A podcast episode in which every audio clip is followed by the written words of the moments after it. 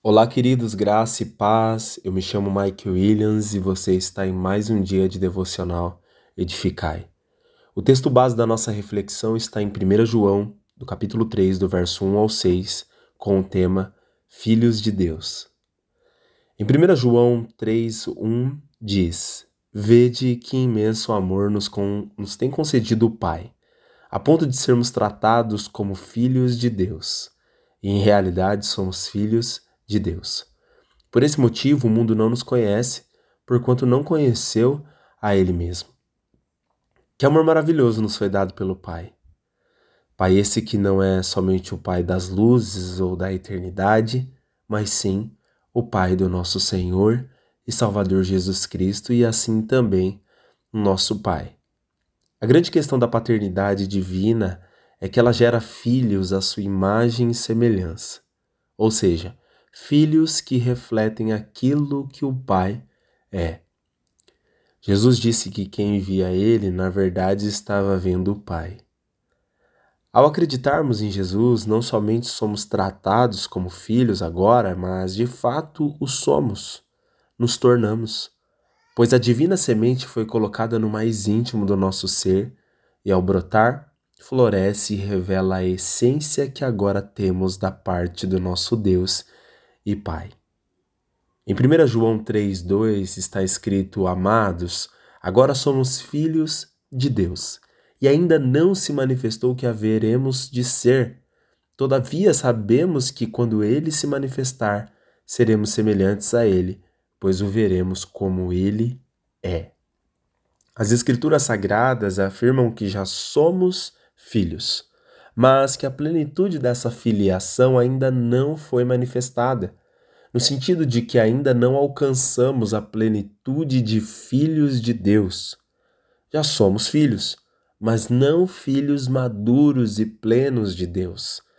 Nos falta a glória, nos falta a consumação desta era, nos falta ingressar no reino vindouro e obter a perfeita semelhança com nosso irmão mais velho Jesus, o Filho primogênito de Deus.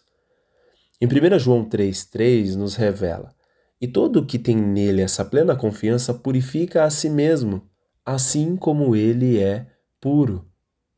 A nossa fé no Filho de Deus faz com que nos santifiquemos, ou seja, ao relacionarmos intimamente com o Santo e puro, nos purificamos de todas as impurezas promovidas pelo pecado.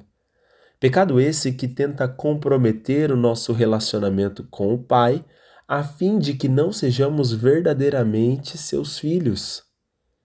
Em 1 João 3, do 4 ao 6, expressam as seguintes verdades. Toda pessoa que vive costumeiramente pecando também vive em rebeldia contra a lei, pois o pecado é transgressão da lei.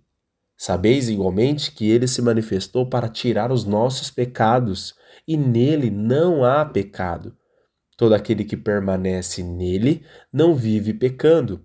Toda pessoa que continua no pecado não o viu, nem tampouco o conheceu. Para um pai, uma coisa que muito importa em relação aos seus filhos é que obedeçam suas ordens, que tenham consideração por sua pessoa e palavras. E com o Pai Celestial não é diferente. Ele tem esse desejo e quando viu que os homens já não poderiam mais fazer isso, enviou seu único filho para resolver essa questão. Filho esse que desde sempre ouviu e obedeceu às palavras do seu pai, que sempre o honrou e sempre foi um motivo de alegria para ele. Se alguém hoje se diz filho de Deus, precisa com suas palavras e atitudes honrar essa identificação e filiação, revelando que está o conhecendo de verdade pois do contrário só estará se enganando e demonstrando que és filho de outro pai. Meus irmãos, se somos filhos verdadeiros, somos conhecedores do nosso Pai. Se não temos um compromisso profundo com Ele, não somos seus filhos. É simples assim. O que caracteriza que somos filhos de Deus é a nossa semelhança com o Pai. Se somos parecidos, se temos coisas em comum, se o refletimos no que somos e fazemos, isso é um fato incontestável e legítimo que confirma a nossa identidade e filiação celestial. Sinceramente, você é filho de Deus? O que você tem refletido? O que você tem sido? O que você tem falado e feito? Tudo isso revela Deus Pai? Ou será que revelam outras coisas? Reflita nisso. Meu desejo, irmãos, é que através dessas palavras Deus te abençoe e faça-o a cada dia verdadeiramente um filho dele.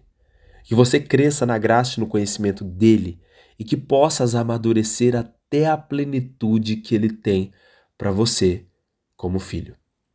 Se você é filho, deixe o mundo ver o Pai através de você. Um abraço de um amigo e irmão em Cristo